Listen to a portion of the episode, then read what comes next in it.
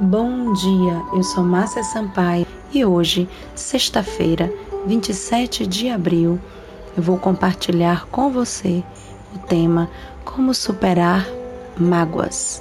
A palavra mágoa vem do latim mácula, que era utilizado para se referir ao sentimento de desgosto, amargura, tristeza e ressentimento, e tem o mesmo significado de mancha, nódoa e impureza. Mágoa é um sentimento comum dos seres humanos, caracterizado por uma sensação provocada a partir de um ato indelicado, decepcionante e de ofensa por parte de outrem.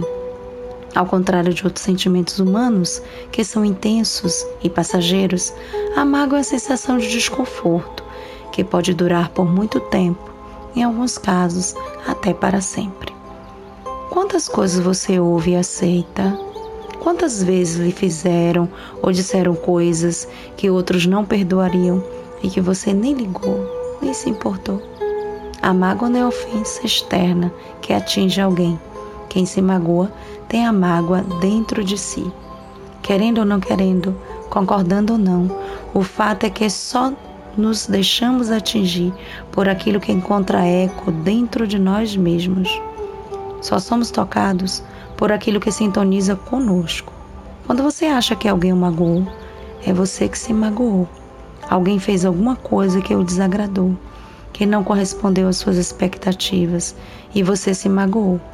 Mas a mágoa não foi imposta por ele.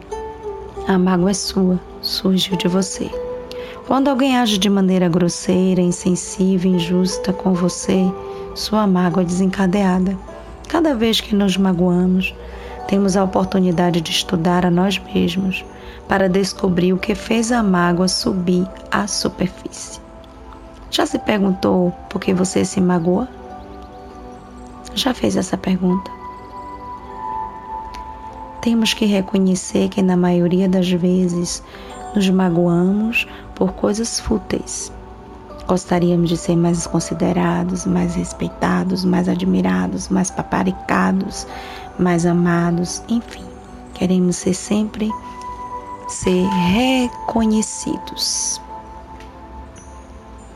E eu digo a vocês, querer viver uma experiência inteira desprovida de decepções e ingratidão, com aceitação e consideração incondicionais, é desastrosamente irreal.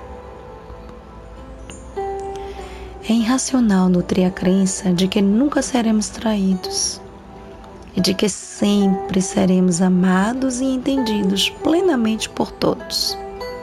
Portanto, não podemos passar uma vida inteira ocultando de nós mesmos que nunca ficaremos magoados, decepcionados.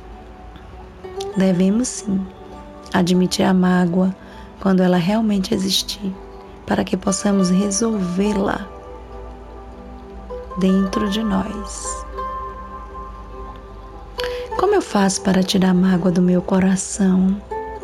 Como eu faço? Não há fórmulas prontas de como curar nossas feridas e de nos libertarmos de nossas mágoas. Podemos nos conhecer melhor, compreender nossa história e construir novas possibilidades.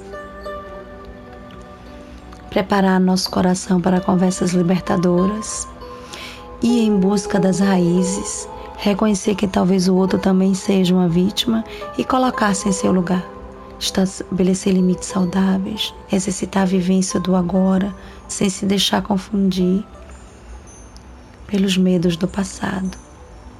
Mudança de sintonia mental, trocando ressentimentos por carinho, por desculpas, por perdão. Há tantos caminhos possíveis, meus irmãos, um passo de cada vez, reconhecendo-os e buscando auxílio para os próximos passos. Não guardar mágoas é ter a melhor saúde. Que seu dia seja de muita luz e de muita paz. Muito obrigada.